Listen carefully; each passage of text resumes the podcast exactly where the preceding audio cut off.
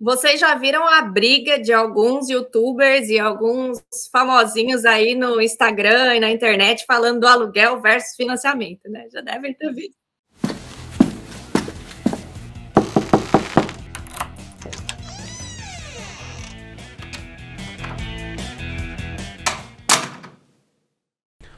Olá, senhoras e senhores, sejam muito bem-vindos a mais um episódio do nossa Sala Podcast. Como vocês já sabem, eu sou o Igor e aqui ao meu lado sempre ele, na verdade, na minha frente, Daniel. Tudo bem, gente? O Daniel Figueirinha, agora a gente tá frente a frente. A gente aumentou um pouquinho o estilo, tô brincando. E a gente vai falar com a Leila hoje, né? Mas não é a Leila do Palmeiras. Não, Ué, tô brincando. É outra Leila do ela dinheiro. Falou, ela falou que nem gostava de futebol e eu tô colocando futebol no meio. Desculpa, Leila, tudo bem? Olá, pessoal, tudo bem? Tudo jóia? Eu sou a Leila Ferreira, estou à frente do crédito imobiliário pela WK Consultoria, há 16 anos no mercado já, nesse ramo. E vamos aí, vamos bater um papo e conversar sobre esse assunto. Então, bora lá. Leila, seja muito bem-vinda. A gente gostaria Obrigada. que você estivesse aqui presencialmente, mas por conta da distância não, não dá, a gente sabe. E também esse mês de setembro e outubro a, o mercado Muitos imobiliário é muito eventos. movimentado. Então, seja muito bem-vinda. Muito obrigado por ter topado conversar com a gente. Vamos falar um pouquinho sobre é, crédito imobiliário, financiamento, essas coisas que é uma dúvida muito recorrente dos corretores e acho que é até uma cultura que precisa ser mais incentivada. Exatamente. Então, vamos lá. É, primeiro, antes de, de falar sobre financiamento, sobre mercado imobiliário, a gente quer saber um pouquinho sobre a Leila, como é que começou a sua, sua jornada, até antes disso, como você, como você era na infância, o que, que você gostava de fazer, para a gente conhecer um pouquinho de você. Vamos lá, então, começar do começo. Eu que agradeço o convite, tá? E não vai faltar oportunidade de eu estar visitando vocês aí, com certeza. Tá bom? É, bom, eu sou formada em arquitetura e design de interiores. Sempre amei desenhar. Sou muito comunicativa, falo pra caramba né? Pode e, é, sempre fui apaixonada por esse, uh, pelo mercado imobiliário, né? E, uh, bom, com 18 anos eu fui para São Paulo para estudar, para fazer a faculdade de arquitetura e acabei abrindo uma imobiliária. Comecei a trabalhar numa imobiliária como corretora, tirei meu Cresce, as certificações dos bancos e trabalhei, atuei uh, como corretora em São Paulo com essa minha imobiliária. No meio desse é, trabalho, eu tive uma proposta da Caixa Econômica para ser correspondente bancária. Na época, a Caixa estava com um projeto piloto do correspondente bancário, e eu já havia participado de alguns feirões da Caixa. Quem lembra aquele mundo é de gente né, que ia lá né, no, no, centro de exposições e ficava horas e horas na fila para poder comprar o imóvel, e eu participei. Tanto como corretora do Cresce, né? A gente, a princípio, eram os corretores do Cresce que eram chamados para participar, e depois a, a Caixa foi é, melhorando isso, e é, eu me tornei correspondente bancária e participei de alguns feirões também, como correspondente bancária, com stand lá, com imobiliárias parceiras, né? Deu muito certo, trabalhei bastante, ganhei vários prêmios de excelência de atendimento, de produção, sempre estava entre os maiores da minha superintendência, só que aí, mercado imobiliário, como eu sempre falo, é uma montanha russa. Aí a Caixa cortou o financiamento numa época de crise, né, lá em torno de 2013, e acabou diminuindo o volume de financiamento imobiliário. E aí a gente abriu o leque para outros bancos também, nessa época, e acabei me cadastrando nos bancos privados, né? E desde então a gente vem atuando aí com os bancos privados e cada banco tem a sua normativa diferente, os seus produtos diferentes, a maneira de contratação, né? E hoje que, que a, o conceito né, da empresa, o que a gente preza lá, eu que estou à frente do negócio, é, é sempre a gente bate sempre na tecla com relação ao atendimento humanizado, que o cliente precisa saber o que ele está contratando.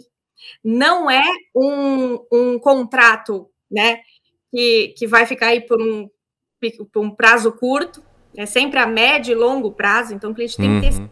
ciência do que ele está contratando ali.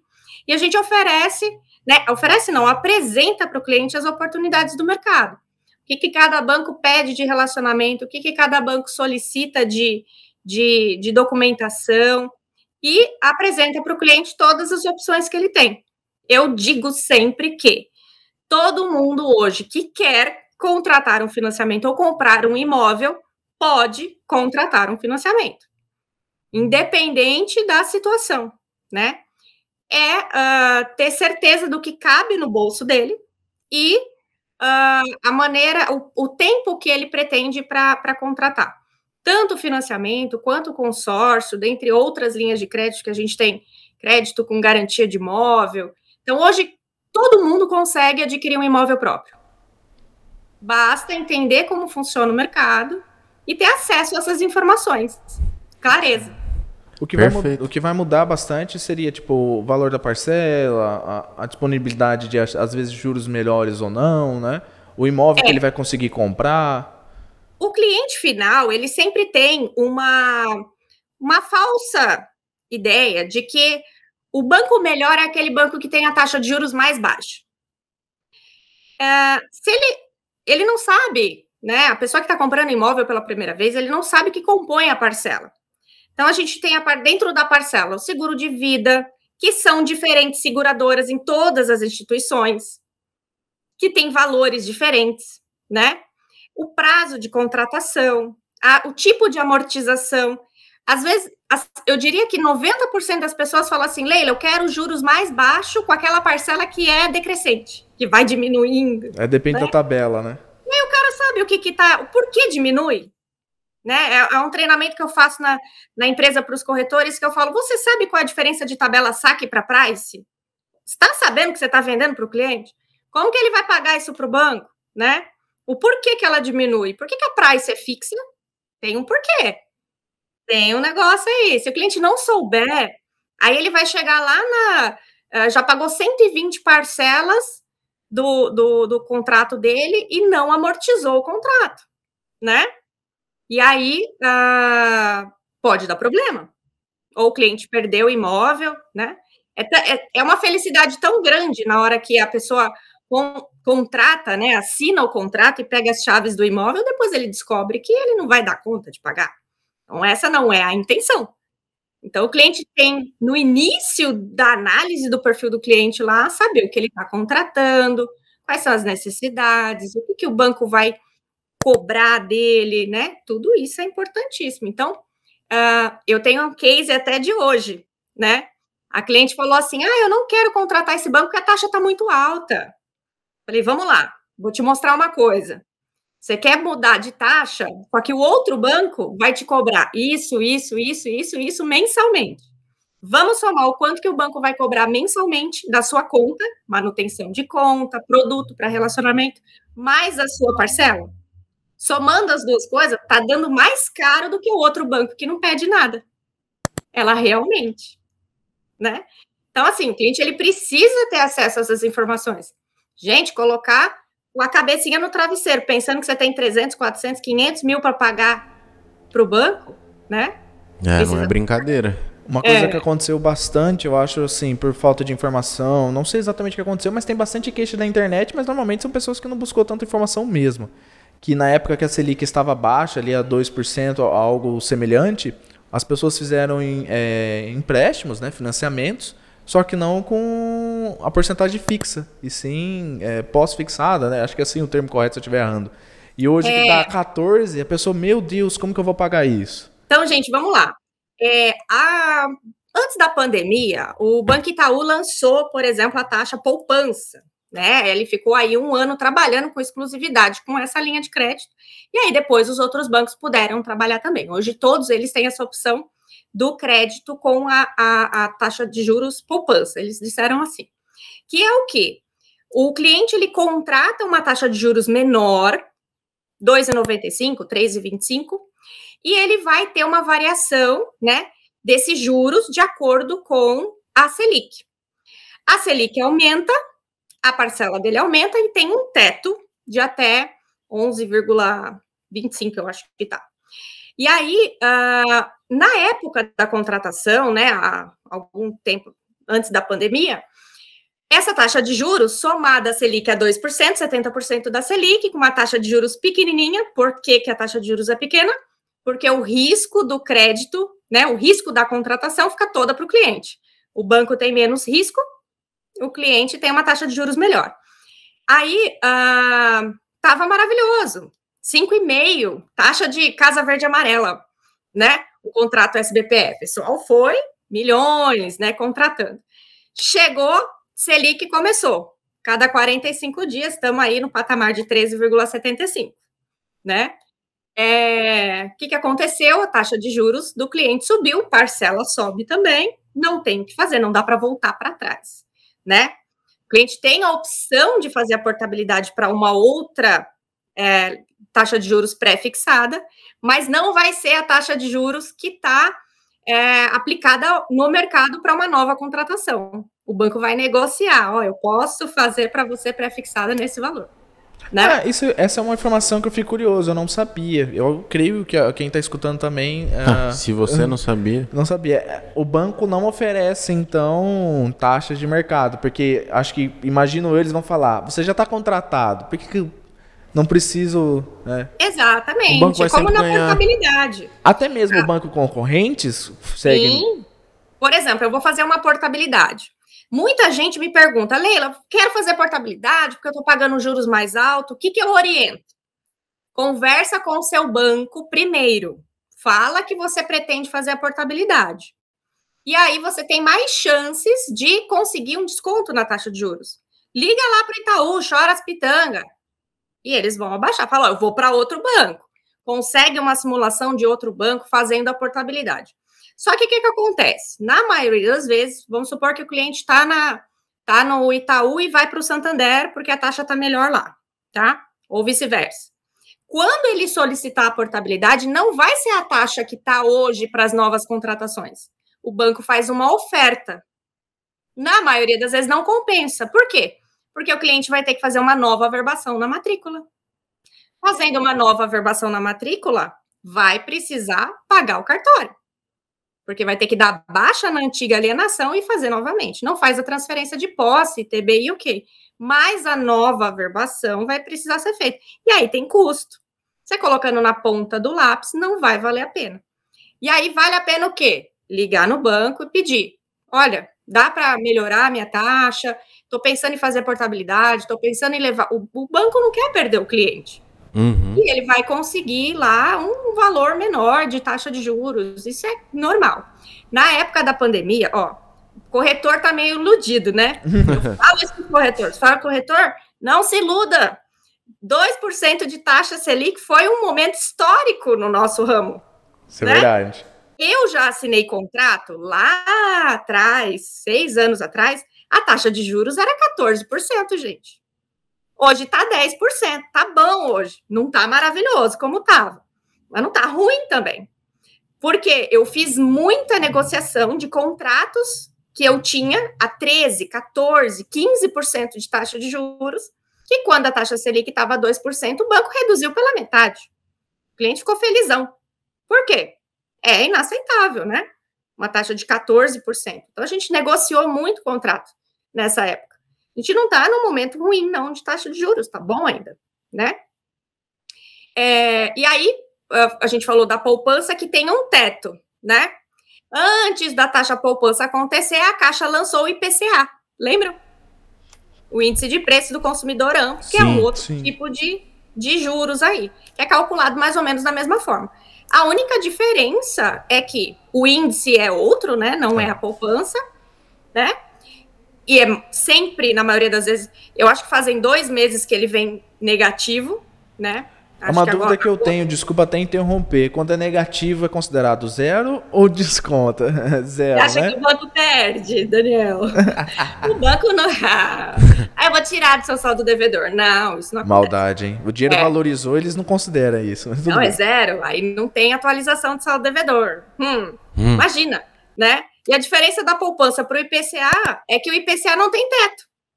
Se ele for subir, subir, subir, subir, subir, a taxa de a, a parcela do cliente vai subir também, porque o IPCA é um índice que atualiza o saldo devedor do cliente, né?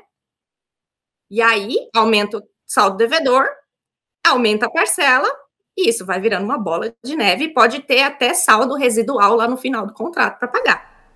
Mas, Já ouviram falar? Mas por que que as pessoas escolhem fazer o financiamento por, por, esse, por esse outro caminho? Se aparentemente o, a primeira opção é muito mais vantajosa. Ótima pergunta, Igor. Por quê? Uh, por exemplo, no IPCA, é, a gente tem uma diferença discrepante de parcela. Né? É, tem um gráfico que a gente até fez para mostrar para o cliente, para ele saber o que, que ele está contratando. Uh, a diferença do, do saque TR para o saque PCA, por exemplo, né, sistema de amortização uhum. é, constante, com indexador TR, indexador IPCA. É, no IPCA, quando é contratado esse financiamento, o valor da parcela inicial é quase mil reais menor do que se for na taxa referencial, no mesmo uhum. sistema de amortização. Uhum. O cliente, de novo, vê o quê? O inicial. A parcela. É. A parcela. Só que o que acontece? No início, vale a pena, né? Só que o IPCA vai passando os meses, se ele for positivo todo mês, esse ano, acho que nós tivemos agosto e julho que foi negativo, que não teve é, alteração. Mas os meses anteriores foi 1,1, né? Foi, foram é, valores que fizeram a atualização do saldo devedor do cliente. E foi meio que por sorte nessa queda, porque foi algumas, eu posso estar até errado, foi algumas coisas que cortou o ICMS, aí baixou um pouco a inflação, mas poderia não ter acontecido e continuado subindo, né? É, poderia. E aí, uh, o cliente vê aquela parcela super convidativa, né? Taxa de juros baixa, porque vai lá apresentar assim, 2,95 mais IPCA. Às vezes o cliente não sabe nem o que é IPCA, né? E ele vê uma parcela lá, ah, eu tô aqui com saque TR, sistema de amortização constante, onde eu tenho decrescente as minhas parcelas, de R$ 1.800. Quanto IPCA tá dando 900 reais, eu vou fazer IPCA. Só o que acontece? Por ele ser positivo todo mês, ele vai acrescendo no saldo devedor. Enquanto a saque TR, ela vai do máximo até zerar a parcela, porque você vai amortizando todo mês o mesmo valor que você é, contratou. Se eu pegar o valor de financiamento total e dividir pelo prazo que o cliente quis, ele vai devolver, por exemplo, uma parcela de 3 mil reais. Ele vai devolver todo mês mil reais para amortizar o contrato dele. Tá ok? Uhum. Isso é PR. No IPCA, ele também devolve mil reais todo mês. Só que o IPCA é positivo ele devolve mil e IPCA come 200 reais. Entende? E aí o saldo devedor dele vai aumentando ao invés de diminuir. Então ele começa a pagar 900 reais e vai terminar o contrato dele com 1.800 reais. Se a gente olhar no gráfico, tem uma barriga assim no IPCA. O saque TR ele é decrescente do início ao final do contrato. Vai amortizando, vai pagando, o TR está zerada, né? Desde novembro de 2017, a gente não teve uma variação é, muito, nada quase, né, deu 0,00106. Agora, IPCA não, ele é positivo. Então, ele começa num valor bom de parcela, só que ele faz um barrigão assim, ó. O saldo devedor dele é, vai acrescendo. E a parcela dele vai subindo também, porque ele diminui menos. E aí o cliente é, contrata o IPCA. Qual é a vantagem do IPCA ou da taxa poupança ou até da tabela price, que é a tabela fixa, né? Na tabela price, o cliente paga muito mais juros no início do contrato e ele vai. É, por quê? É, Para eu equalizar, deixar as parcelas fixas, né? Entre aspas, porque a gente tem o um indexador também, é, eu preciso equalizar juros e amortização. Então, no começo do contrato, eu pago muito mais juros do que amortizo. Na saque, eu devolvo para o banco mil reais por mês. Todo mês, mil reais eu devolvo para o banco do que eu peguei lá de 300 mil financiado. Já na Price, eu vou devolver 200 reais no início do contrato. E aí, minha primeira parcela, 200 reais. Segunda parcela. E aí, de, de uma parcela de 3 mil reais, eu devolvo 200 para o banco, dos 300 mil que eu peguei price é o quê? O juros ele continua decrescente, tanto na saque quanto na price. Só que na, a, a, o tipo de amortização é crescente. Quando eu coloco um contra o outro, as parcelas ficam equalizadas. Aonde Maria leva vantagem aí nesse. nesse Nessa né? história toda, né? Nessa história toda. Vamos supor, um cliente que não quer se descapitalizar, ele já tem uma venda certa, que está aí já para acontecer e ele vai quitar o financiamento. Ou é um cliente super organizado, planejado, que vai usar o fundo de garantia para bater essa dívida.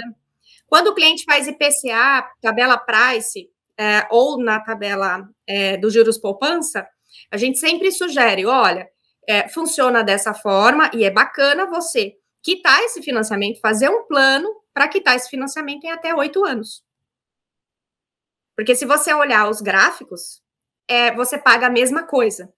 Se o mercado continuar da mesma forma que está hoje, né? Fazendo uma comparação assim. Então é legal em oito anos. É bom, eu... é bom ir amortizando, então, né? Resumindo. É. Você ah, tem, tem muita, muita, muito cliente que fala assim: hoje eu dou treinamento para corretores, né?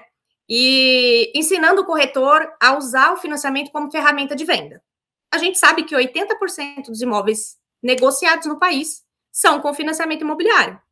Se o corretor tem medo ou não tem acesso à informação, ele não sabe vender. A gente não sabe vender o que a gente não sabe. Né? Sei lá, me dá um, sei lá, um equipamento médico, eu não vou saber vender o negócio para ninguém. Você concorda? Sim. O financiamento é a mesma coisa, né?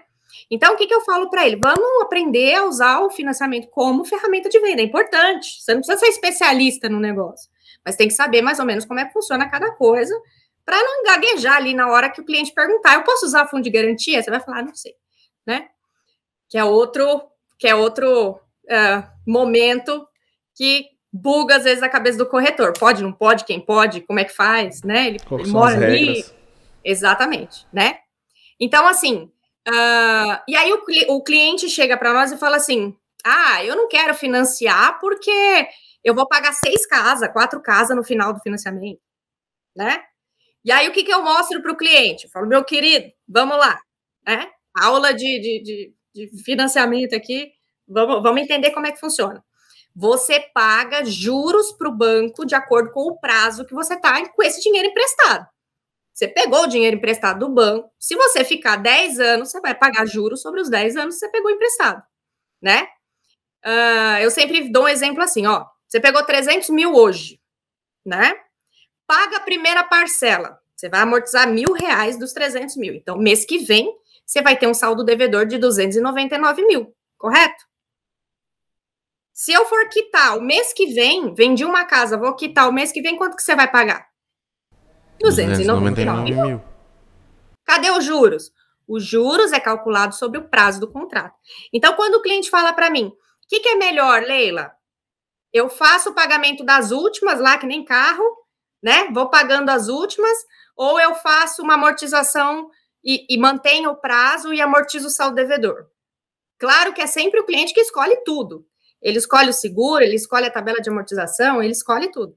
Mas eu falo para o cliente: olha, quanto menos prazo você ficar com o contrato ativo, menos juros você vai pagar para o banco, porque funciona assim, assim, assim. Então, eu mostro para ele que se ele tiver confortável com a parcela que ele está pagando hoje, e ele conseguir amortizar sempre o prazo do contrato, é sempre melhor. Porque você vai pagar menos juros para o banco. Então, né? resumindo, né? pague as últimas parcelas. Exato. Pague as últimas parcelas.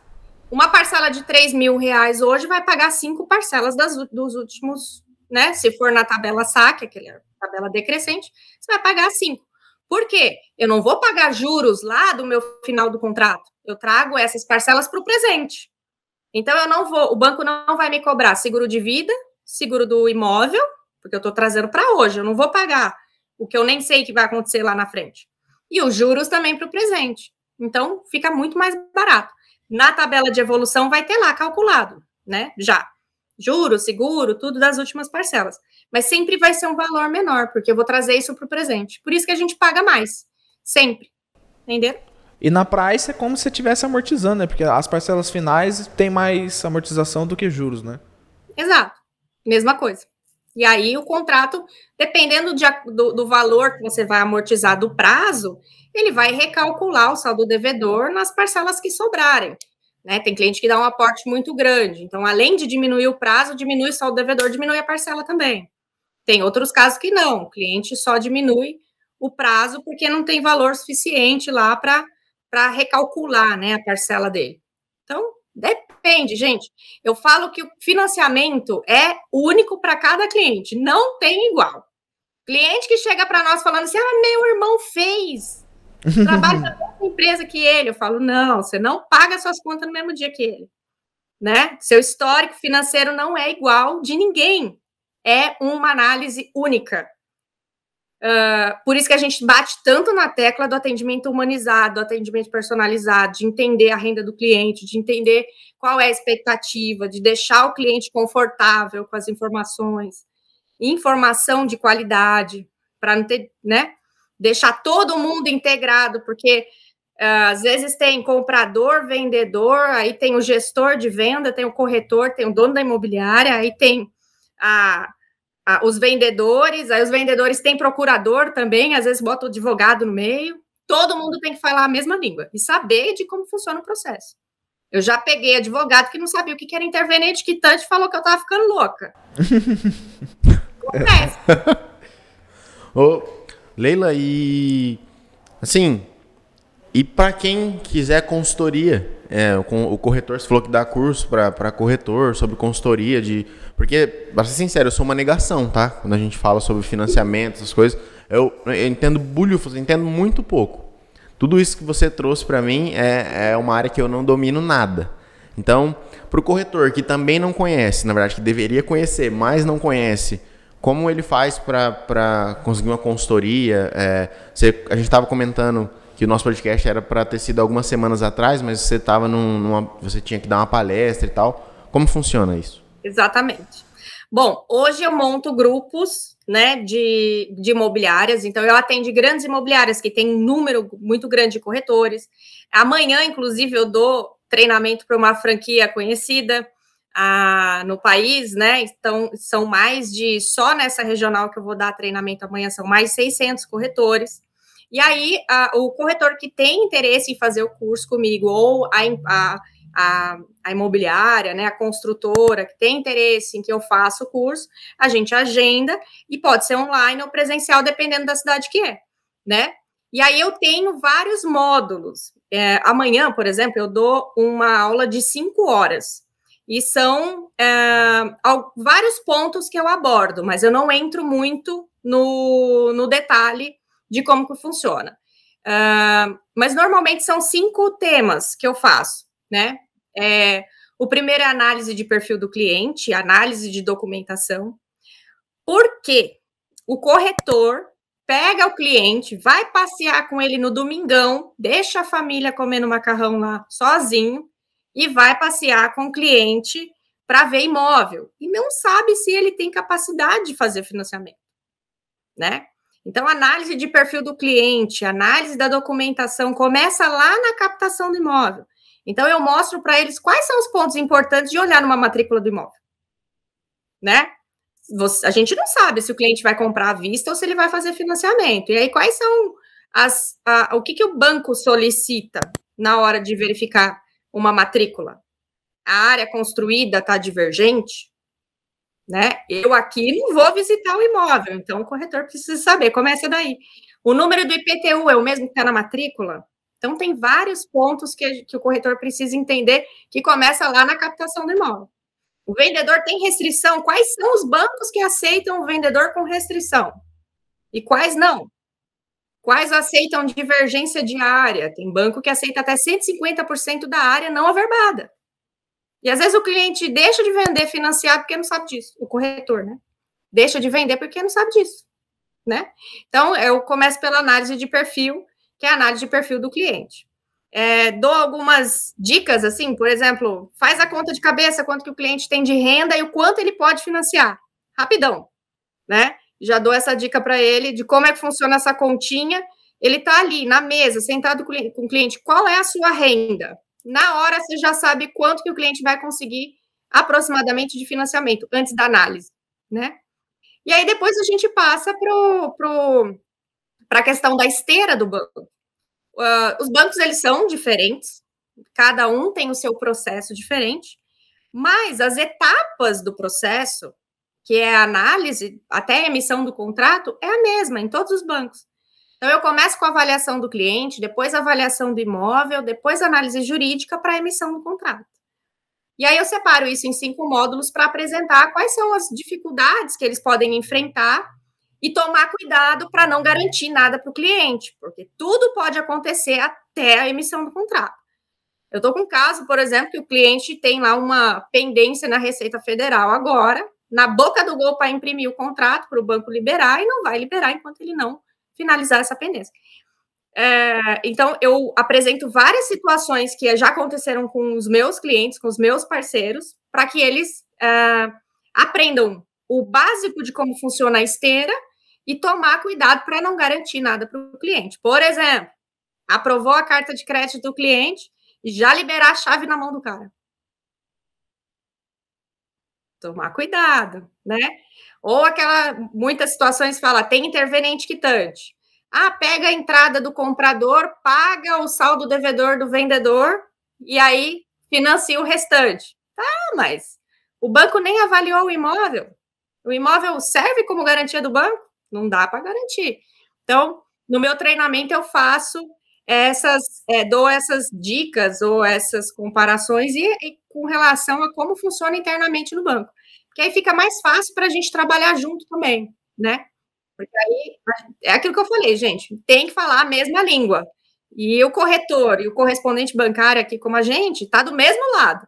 Né? Se ele não vende, eu não financio. Se eu não der certo financiamento aqui, o cara não vende também. Então a gente está no mesmo lado, tem que trabalhar junto. E tem que entender bastante, pelo que eu entendi, porque cada caso é um caso, pode acontecer várias, uh, vários detalhes, então tem que. Uh, ao mínimo entender bem, não ser um, especialista. um especialista, mas entender bem sobre, ter bastante experiência. Então a consultoria deve ajudar bastante, né?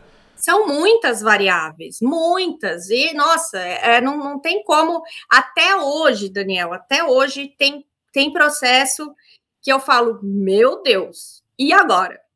Nunca vi isso. Tá? Então, uh, aconteceu há dois anos atrás, um cliente que casou um ano depois, ele é, entrou com processo e voltou a ter o estado civil de solteiro. Na certidão de casamento do ser, estava averbado que o cliente voltou a ter o estado civil de solteiro. E eu sempre brinquei, né? Eu falei, uma vez que você casa, nunca mais você é solteiro. Você vai ser divorciado, viúvo, separado, qualquer coisa assim, né? Não, esse cara conseguiu e para explicar para o analista do banco o que aconteceu. Entende? Então, são situações assim.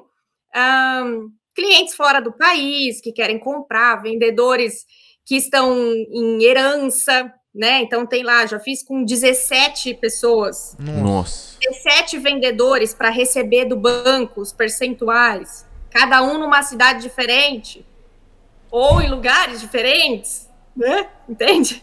Meu Deus, 17. Lá pegar a assinatura da criatura lá dentro, né?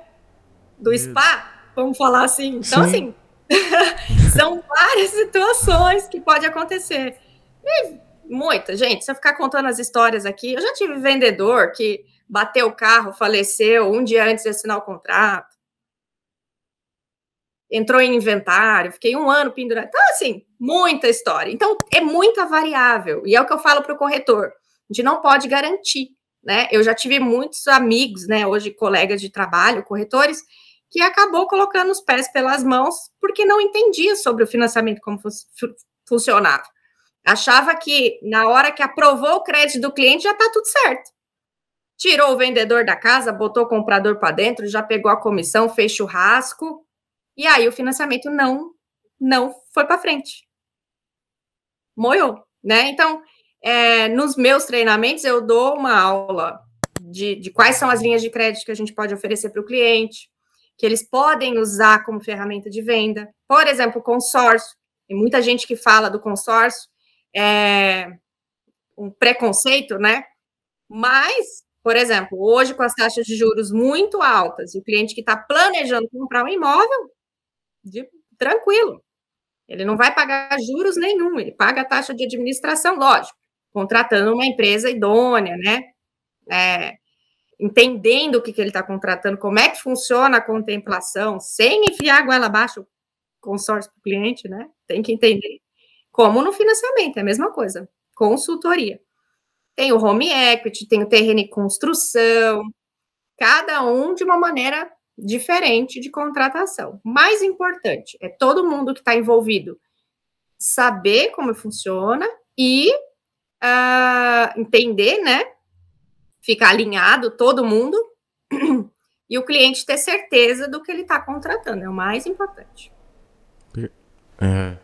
E Leila, será que a gente pode dar uma passadinha nesses consórcio, home equity que você falou, para explicar um pouquinho, porque uh, isso eu conheço, óbvio.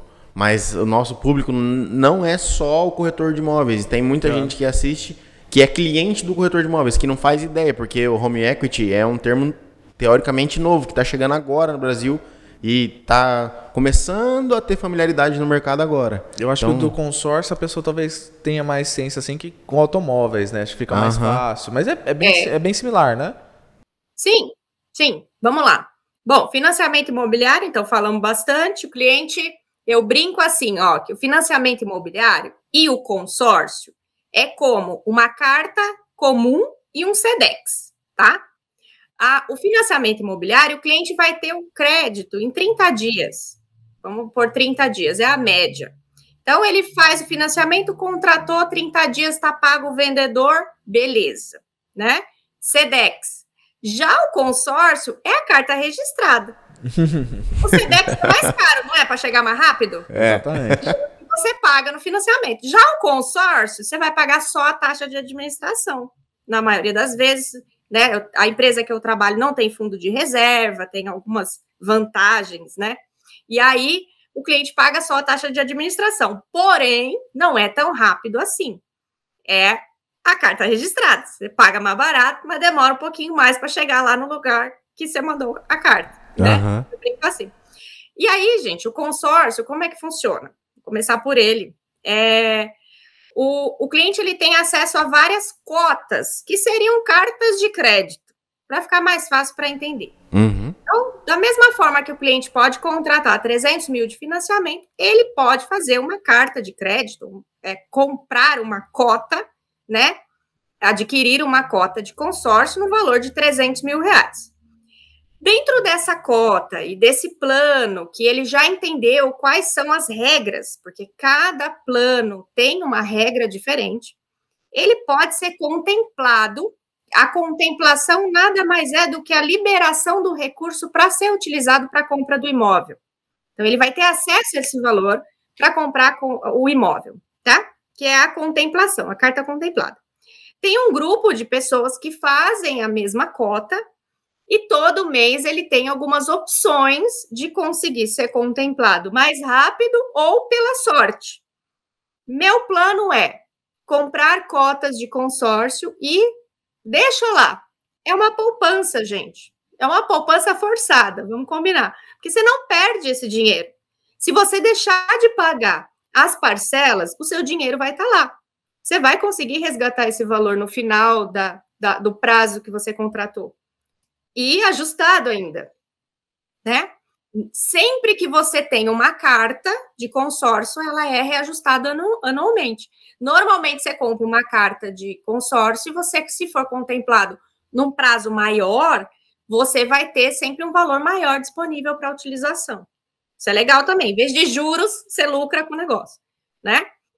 É, e aí você tem a opção de aguardar. Então, tá de boa, não tô com pressa, vai esperando, tem um sorteio mensalmente que a Loteria Federal faz, e você fica lá pela. Se você for contemplado, eu já tive cliente que foi contemplado na terceira parcela. Meu Deus, que sorte.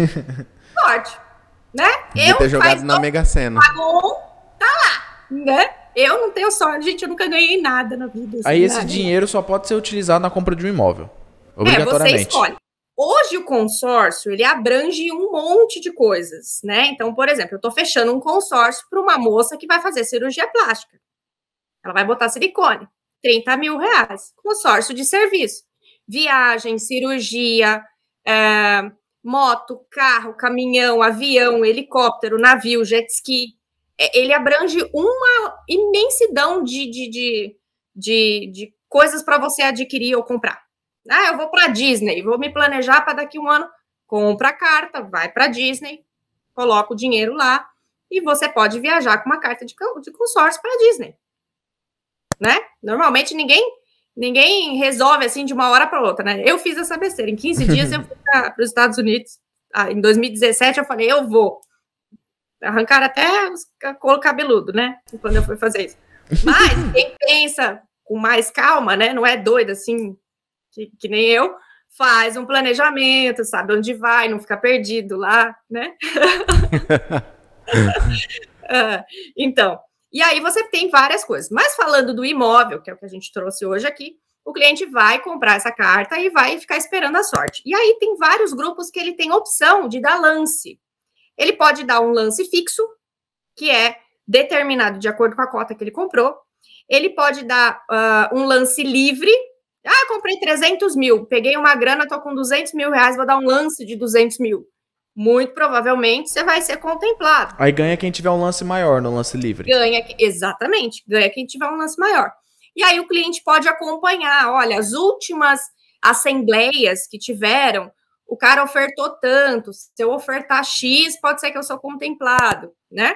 dá para o cliente fazer essa estimativa lá pelo aplicativo dele, uh, da, da administradora que ele, que ele contratou. E tem uma outra opção também que é bem bacana. Eu uso o valor da carta como lance. Como que é isso? A cara do Daniel. Oi? Ó. Essa eu não sabia. eu compro uma carta de um milhão, tá? E aí chega na hora de eu fazer o lance, eu vou usar meio milhão da carta como lance embutido.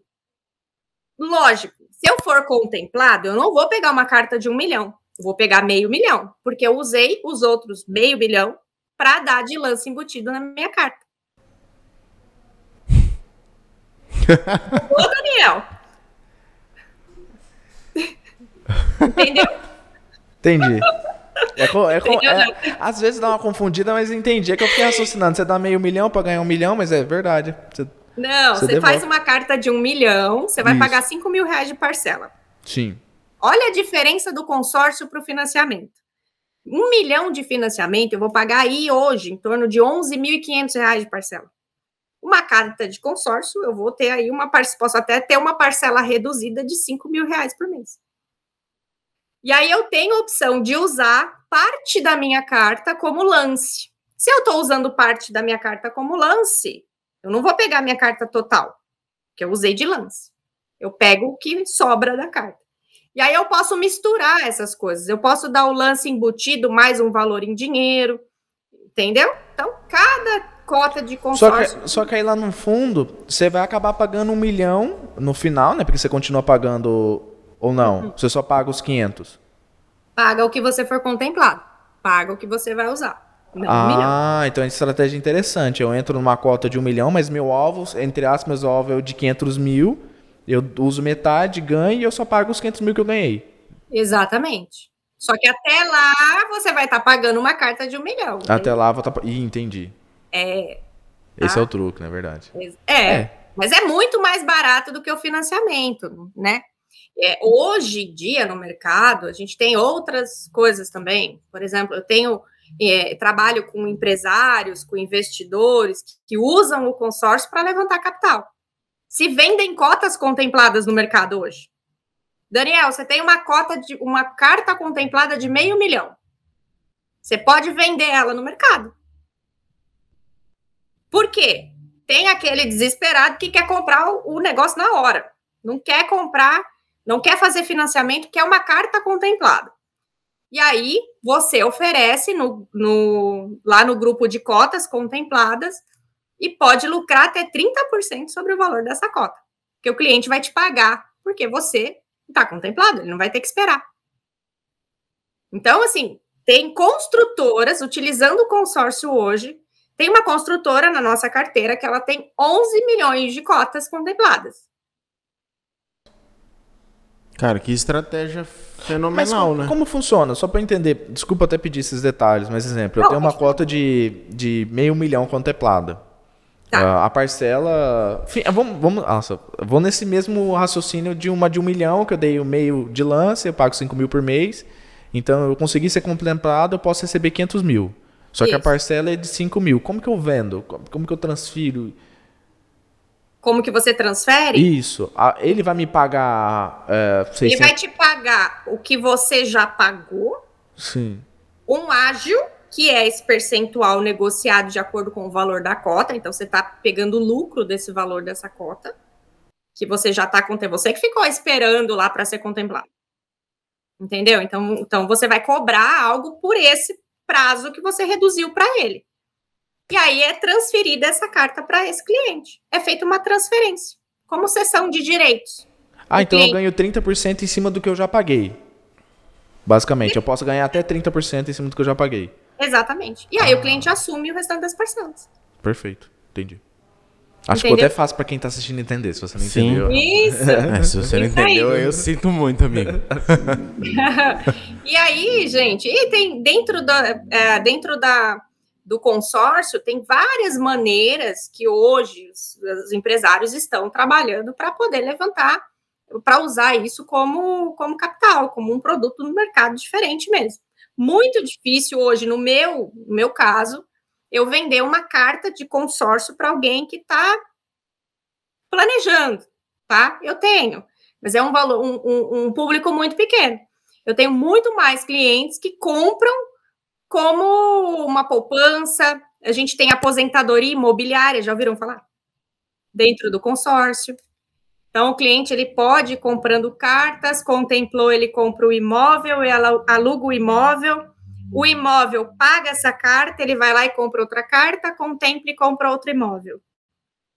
Num programa de 10, 15 anos, a gente faz um estudo para saber quanto de patrimônio esse cliente pode ter no final da vida.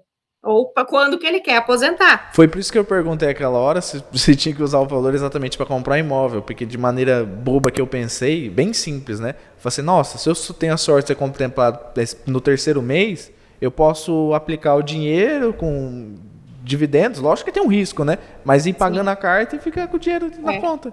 É, tem outras, outras possibilidades que dá para fazer isso. Você consegue construir, consegue reformar com carta de consórcio. Tem bastante coisa. Tem assunto para é, se ele três quiser, horas de podcast, se ele, gente. Se ele quiser, se ele quiser mais uma consultoria, ele que é, vai te é procurar, né? Já tá Daniel, tá exagerando é. já. Me liga. Cortamos aqui, o telefone dela vai para a cena da imagem. É. Bom, o consórcio funciona assim, então, tá? Uhum. Depois, depois gente... eu passo o, o, contato dele para você mandar a conta pra tá ele. Manda Já manda pra ele. ele quais são as opções. É, e aí a gente tem uma outra linha de crédito que eu também falo com, com os corretores né, no treinamento, para eles não perderem venda. Por exemplo, imóvel de madeira dá financiamento? Essa não sei. Não sei. Não? Não. não dá financiamento. Por quê? Pode pegar fogo? O seguro não cobre, gente. o imóvel é a garantia do banco. Então, assim, casa de container, eu boto em cima do caminhão e levo a garantia do banco embora e o banco fica a ver terrenos, né? Então, assim, é, outros tipos de construção Caramba. que estão inventando, estão trazendo para cá de fora. Quebrou minha ideia de fazer uma casa de container, viu, Leila? Obrigado. É, então, não vai dar para financiar. Não Daniel, vira. Não vai, não vai virar. É, pode, pode usar o consórcio, o consórcio pode.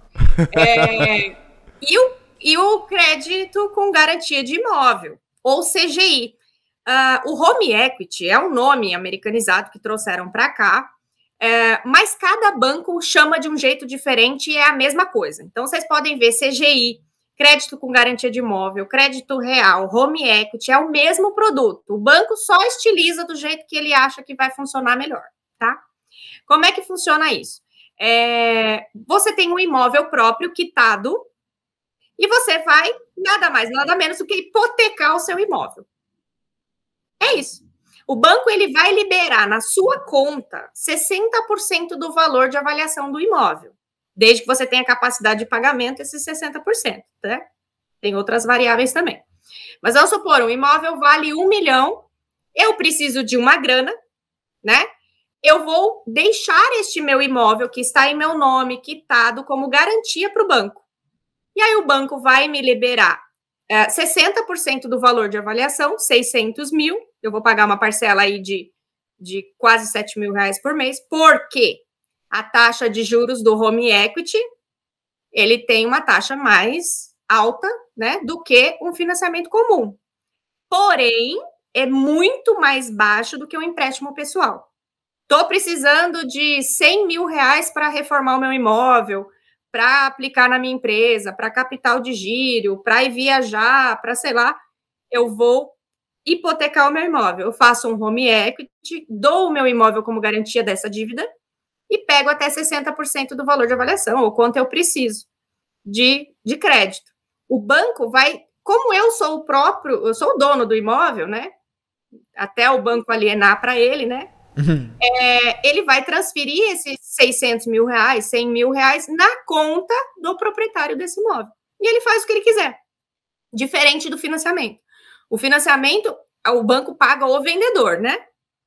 No home equity, o cliente recebe o dinheiro 30 dias na conta dele. Ele faz o que ele quiser.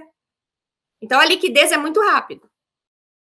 E aí, assim, enquanto um. Você não consegue 600 mil, né? Muito difícil um cliente conseguir 600 mil de empréstimo pessoal sem garantia para o banco, né?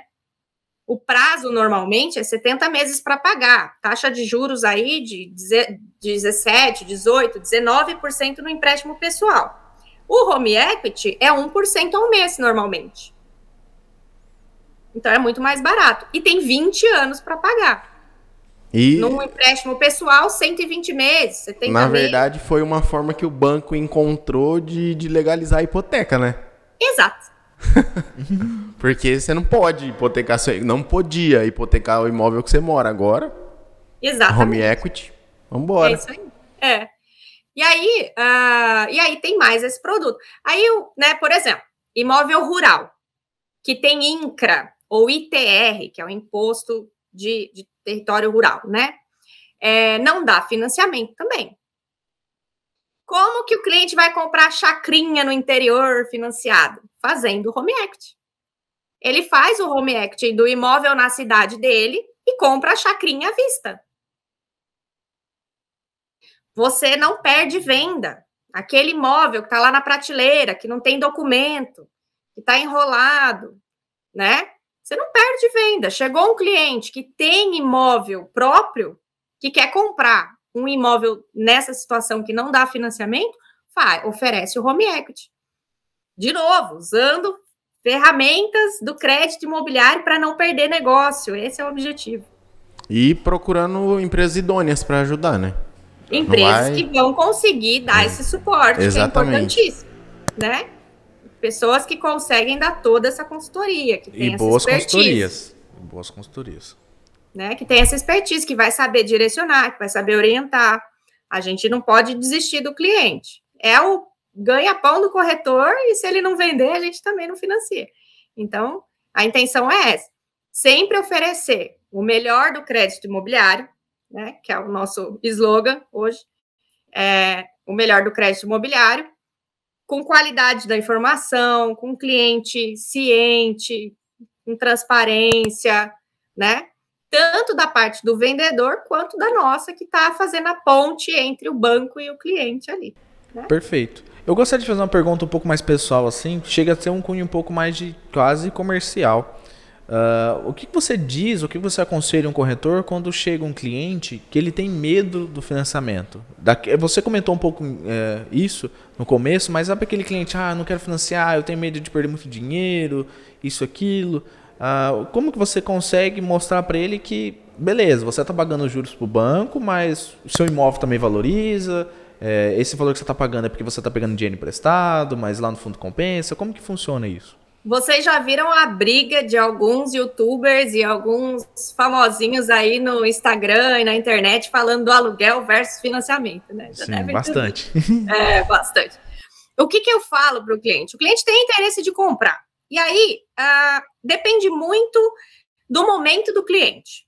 Às vezes o cliente está no momento que ele está só procurando saber como é que funciona, tem intenção de compra, mas não tem dinheiro. Vai precisar financiar. E aí ele vai precisar financiar, mas tem medo de financiar. E aí é o momento de mostrar para o cliente: olha, vamos lá.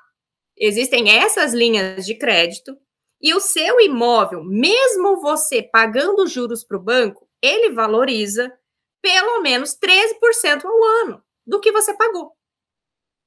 Eu, te, eu tenho casos reais de cliente que uh, financiou o imóvel em um mês, em seis meses estava vendendo o imóvel por 200 mil reais a mais. Em seis meses. Mas esse Porque... só, é como que a gente tem vários públicos, uh, esse, essa estimativa de pelo menos 3% ao ano seria para quase todos os perfis de imóveis ou só de é média, média padrão? Né? É uma média. Uma média? Uma média do mercado, porque depende muito da localidade do imóvel, tipo de acabamento. Ah, sim, não, sim, sim. É, não tem, não tem como a gente estimar com certeza como que é a valorização, porque Mas imóvel da... valoriza. Gravamos imóvel isso. valoriza, você nunca perde. Gente, já viu vó falando? Ah, vou comprar um monte de terra. É Gente, isso não mudou, né? Não é mudou. É imóvel sempre vai valorizar, né? É... Não tem como perder né? Uh, porque eu até brinquei, né? A, a, questão do aluguel. Tá bom, você tá pagando aluguel, aí você faz a continha para guardar o dinheiro, mas o imóvel não é seu. Tudo que você guardou durante o período de um ano, se você tivesse financiado, você está ganhando na valorização do teu imóvel. Entende? Então, compensa fazer o financiamento? Não estou puxando sardinha, não. Gente, compensa. Compensa. É só fazer conta. E né? também escolher o financiamento que melhor se adequa. Isso também e vai de consultoria. Isso, Exatamente. Mais. E saber o que você está contratando. E aí, assim, o corretor, o que, que eu falo para o corretor? Usa, né? É, entenda o básico de como funciona o financiamento. Para que você consiga vender o financiamento para o seu cliente, que é uma facilidade. Vocês concordam que é uma chave? É uma facilidade para o cliente. Não é? Senão não tinha cartão de crédito, gente. Consegue comprar um imóvel sem ter dinheiro, olha que maravilha. Exato. Ou tendo né? só parte do dinheiro. Ou né? tendo só parte e tem tantas outras opções, gente. Sabia que dá para financiar um imóvel 100%? Essa eu não sabia, não. Nem eu. Achei que no máximo era 80%. Achei eu. Até 90% em alguns bancos. 100% Nossa. eu tenho essa opção. Eu posso construir, se eu tiver um terreno próprio, eu posso financiar 100% da minha construção. Ah, entendi. E imóveis de leilão são financiados 100%. Sério? Aqueles leilão da Caixa ali eu posso financiar 100%? 100%. Hum. Começar Gente, a oportunidade de negócio. Tem imóveis Começa a comprar imóvel tá. de leilão. Fi. É. É. E é, é, então, assim, tem várias opções. Se o corretor tiver antenado, né, é, ele não precisa ser especialista, ele não precisa saber o que, que é uma PCI, o que, que é SLA, né? ele não precisa saber disso. Mas para saber sou... isso, manda mensagem para Leila. É, é, se... então, assim, ele não precisa saber desses termos, né? Ele vai ter ali um suporte de alguém que vai conseguir auxiliar ele. Mas o básico no início do atendimento, para saber vender e fazer o financiamento ou o crédito, a carta de consórcio, como ferramenta de venda, ele vai aumentar as vendas dele, com certeza. Com certeza. E eu vejo isso depois dos treinamentos que eles fazem com a gente. Como aumenta, porque eles perdem o medo de financiar. Muito corretor tem medo de financiar. Ah, meu Deus do céu, vai demorar seis meses, eu não vou receber minha comissão, eu prefiro vender à vista. Sabe aqueles corretor das antigas? Várias vezes. Eu vendo tudo à vista. Eu falei, maravilhoso. Eu queria ser corretora de venda à vista também, não consegui. Agora eu fico até curioso de deixar uma pergunta para quem está nos assistindo, principalmente se for corretor. Se você tem alguma história, pode responder só sim ou não. Se você já perdeu alguma venda, pois não conseguiu financiar por falta de uma consultoria ou de experiência, né? Porque tentar vender só à vista, às vezes você não vai conseguir mesmo. É, ela deixou o dado aí. É. Cerca de 80% das vendas no Brasil são feitas com base em financiamento. financiamento. Você tem dinheiro para comprar um imóvel inteiro agora? Não tenho. Ainda não tenho. Então. Tem bastante, mas ainda não. Mas pagar um financiamento, se organizar bonitinho. É, se organizar bonitinho, verdade. Então. é isso. Somente agora que dá para financiar 100%, descobri isso nesse podcast. Comprar imóvel em leilão a partir de amanhã. Coloca na meta lá. A gente vai começar a procurar. Ó, imóvel de leilão só pode comercializar o corretor que é cadastrado lá na Caixa. Então, tem que fazer um cadastro na Caixa para conseguir vender imóvel de leilão. Então, vocês dois forem comprar, ou qualquer um que está assistindo a gente, forem Sim. comprar imóvel de leilão, só com corretor credenciado da Caixa. Dá Eita. financiamento também. Top. 100% Mas corretor, corretor de imóvel de leilão a gente conhece, já vieram no nosso podcast. Verdade. Gustavo é. Gustavo. Pode usar fundo Gustavo de garantia no imóvel de leilão, Lucas normal. Também. A gente tem uma, um pessoal que a gente conhece, vamos começar a mandar mensagem para eles para comprar imóvel de leilão agora. Pegar uns é bem baratinhos. É isso aí. E, Leila. O que mais, gente? Acho que.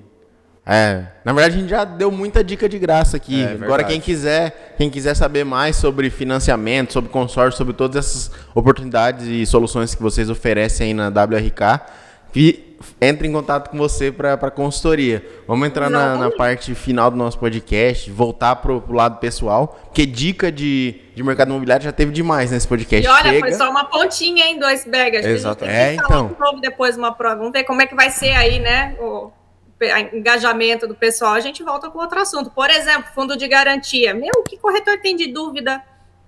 Nossa. Ei, que, se a, quer dizer, o corretor devia saber mais que a gente, mas o que, que, você sabe sobre fundo de garantia?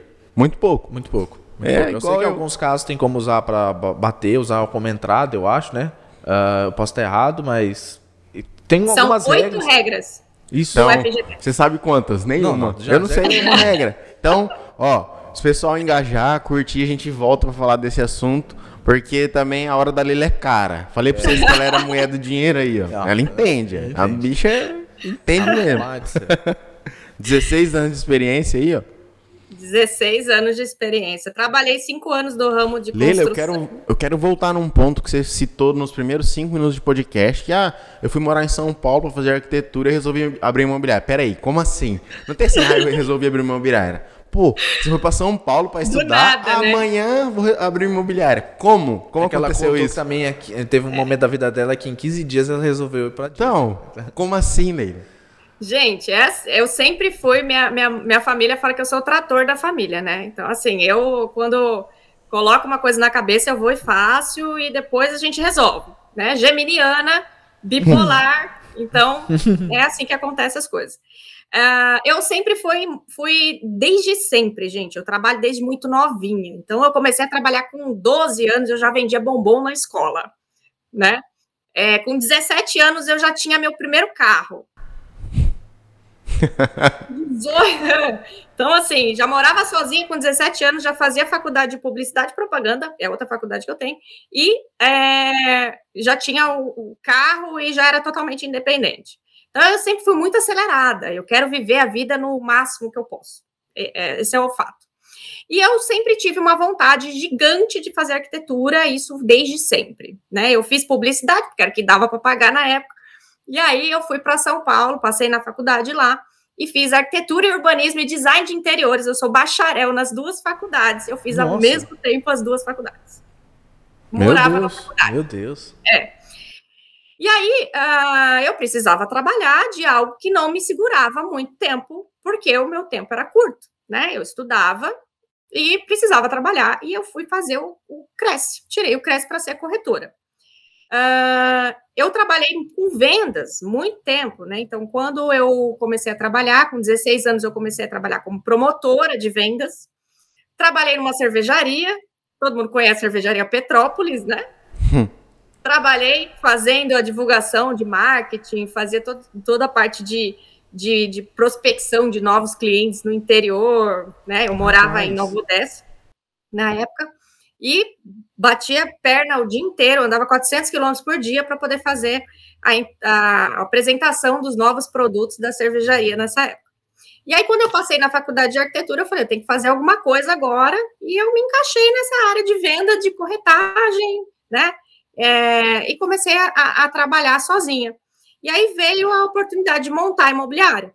E aí eu montei a imobiliária para trabalhar. E eu estava cursando arquitetura. Voltei a ser, é, fui chamada para ser correspondente bancário. Gente, eu fui cobaia da Caixa. Vocês não Sério? Os dossiês da Caixa era tudo escrito à mão. O contrato tinha 100 páginas para o cliente assinar. Loucura, né? Então, assim, eu passei por todas as evoluções da caixa que vocês imaginarem, de sistema. Até hoje tem gerente que me liga e fala: Você sabe como é que funciona esse negócio aqui? Né? Porque eu, desde o início, eu, eu acompanhei todo, toda a parte de digitalização da caixa, teste de sistema, enfim, né? E aí, em certo momento da minha vida, eu é, me formei arquiteta, e aí eu falei, agora eu vou ver o que, que acontece né, no meu ramo. E fui para a área de construção. Fiz grandes projetos. Construí prédio, gente, em Santana, de 26 andares.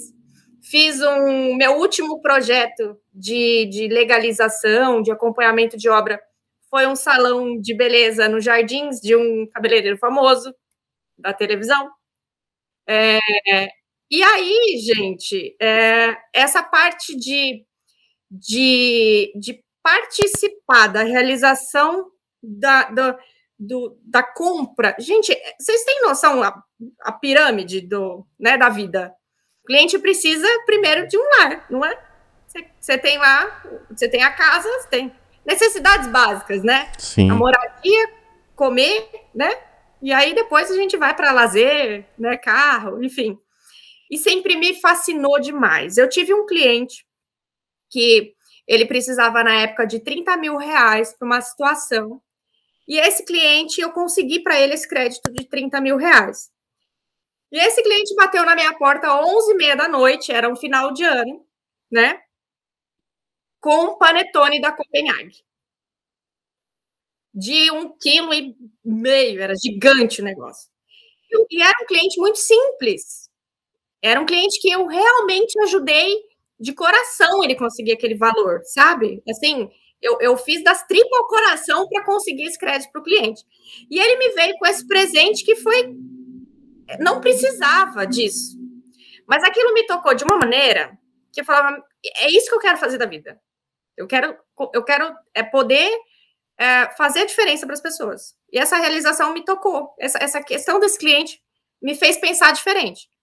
E na área da construção, gente, vamos combinar eu amassava cimento junto com os peão lá. Eu era a, a, né, a mestre de obra, a arquiteta, a desenhista. Eu trabalhava 12, 14 horas por dia, né? Eu tenho dois filhos, tenho a Gabi, de 12 anos, e tenho o Henrique, de 9. E eles... É, é, eu não via eles em casa. Eu saía às 6 horas da manhã e voltava às 11 horas da noite para o computador e eu não, não tinha esse contato com eles. E nessa situação, nisso eu não fechei o escritório continuou trabalhando com menor volume, com uma situação menor, e uh, com uma equipe lá menor, né, um gestor acompanhando enquanto eu fui para a área de arquitetura. E com essa, com esse cliente que eu fiz questão de atender, deu, virou uma chave na minha cabeça. E, gente, eu tô no meu ramo, mas sabe quando você trabalha e você não tá feliz? Eu consegui o que eu queria, que era me formar arquiteta, ter meu CAL, ter meu tudo lá e não consegui. É, realização. É, a realização, exatamente.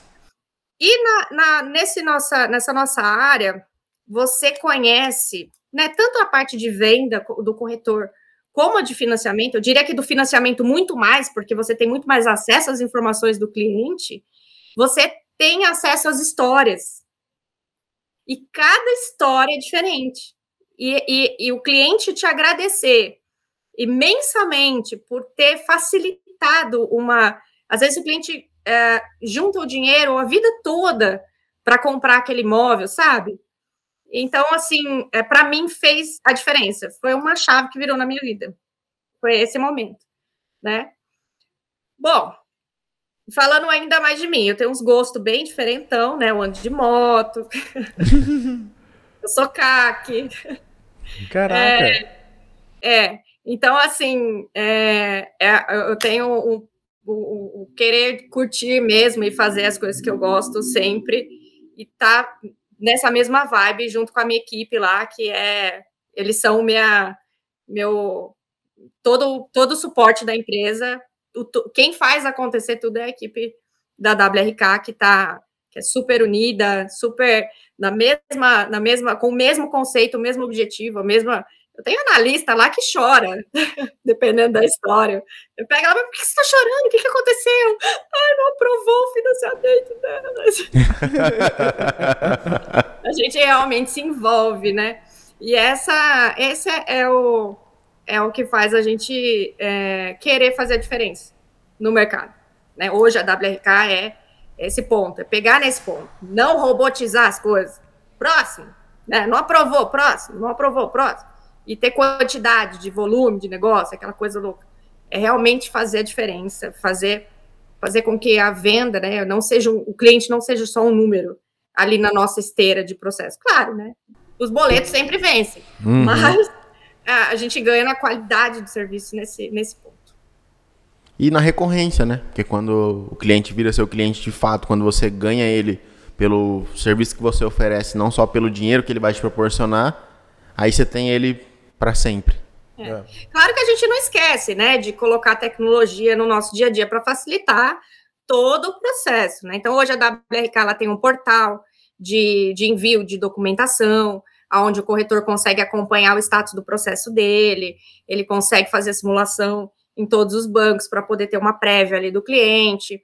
Nós temos os treinamentos recorrentes, tanto de consórcio quanto de financiamento, de crédito imobiliário, que é importantíssimo para o corretor, até facilitar o nosso dia a dia e fluir o processo com mais tranquilidade. A gente usa um sistema que é uma central de atendimento que deixa todo o histórico do cliente arquivado. Então, ah, tá enrolando o processo. Por quê? Tá lá todo o histórico do cliente, o porquê que está pausado, o porquê que está acontecendo. Todos os analistas têm acesso. Então, o cliente perguntou, todo mundo consegue achar o histórico e dar o feedback para o corretor, para o cliente, para saber o que está acontecendo. A gente une a tecnologia com essa parte humanizada do processo, que é, é bastante pesado no nosso dia a dia, que é o atendimento ali um a um, tete a tete, vamos lá, vamos ver o que, que dá para fazer, vamos conseguir aqui, se não dá aqui, se não dá agora. Já tive cliente que ficou comigo um ano, trabalhando na renda, enfim, né? Então, é isso, gente. Caraca. Exatamente isso que eu pensei. Então, Leila, Dani, você tem mais alguma pergunta que eu você não. queira fazer? Matou todas as minhas perguntas. Mais que isso, é só eu pagando ela mesma. É, é a hora dela é cara. A gente já tá segurando ela aqui por quase duas horas. Imagina, gente. Ah, uma coisa importante que a gente tem que falar. Olha, legal isso que vocês colocaram, tá? Ah, nós não cobramos para fazer consultoria. Sério? Não tem custo para o cliente, para o parceiro, para o corretor, não tem custo. Aí, Daniel, se livrou de uma, hein? Que eu já ia mandar seu número para ela. Quem me, quem me remunera são os bancos. Então, quem paga o meu serviço são os bancos. O cliente não tem custo nenhum. Ah, Leila, mas e se eu tiver uma consultoria com você, fizer um monte de simulação? É, é o risco do negócio. Eu vou te atender. A gente não, não contratou agora, você pode me indicar para outro cliente que vai contratar não deu certo, o cliente não tem custo nenhum. Ele pode consultar a WRK lá, entrar em contato com a nossa central de atendimento, é, ou pelo Instagram, ou até pelo site, tem lá o chat online, tem a, a, o formulário que ele pode enviar. A gente vai dar consultoria, vai explicar tudo. Se não fechar negócio, não tem custo nenhum para o cliente. Se fechar negócio, maravilha, todo mundo conseguiu feliz, aí. Todo mundo e o feliz. cliente não vai ter custo também. Quem me remunera são os bancos, as administradoras. Então o cliente não tem custo nenhum. Perfeito. Então, melhor ainda para vocês. Qual, qual é a justificativa para você que quer comprar uma casa, quer realizar um financiamento para qualquer fim e não procurar a WRK? Ou é, ou não, né? E a Leila. No fim das contas vai vai estar tá tudo tá ligado a ela. Vai estar tá lá. Procurou então, a WRK, eu vou estar tá lá. É, Leila, muito obrigado. Muito obrigado mesmo. Espero que não seja o nosso último papo. Espero que você volte outras vezes. A sua energia é surreal. Queria que você estivesse aqui presencialmente. Foi... A gente vai, vamos combinar que a próxima vez eu vou aí. então, já está tá combinado. Já. Tá combinado. Tá combinado. É... A gente volta com mais assunto aí. Gente, é muito assunto.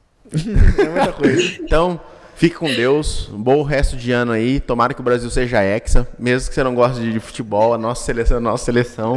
Bora. Não, eu vou torcer, não é que eu não gosto, é que assim, eu não tenho time escolhido, né? Eu torço pra bola. É, mas eu acompanho, vamos ver aí, vai ser, vai ser bacana. Esse ano tem bastante evento acontecendo, né? Então, bom, bom resto de ano. Obrigado por ter vindo mais uma vez. Foi um prazer enorme falar com você. E Vai lá, Daniel, se despede. É isso. Muito obrigado, Leila. Nos tirou falamos, bastante... né, Daniel, em breve. É, tirou bastante minhas dúvidas, também que é de graça a consultoria. Te... Quando eu vou fazer um financiamento, vou ter que fazer com você para valer a pena. E eu vou me despedir. E vou é, despedir de você mesmo que está assistindo. Seja bem-vindo e até a próxima. Valeu, gente. Até a próxima.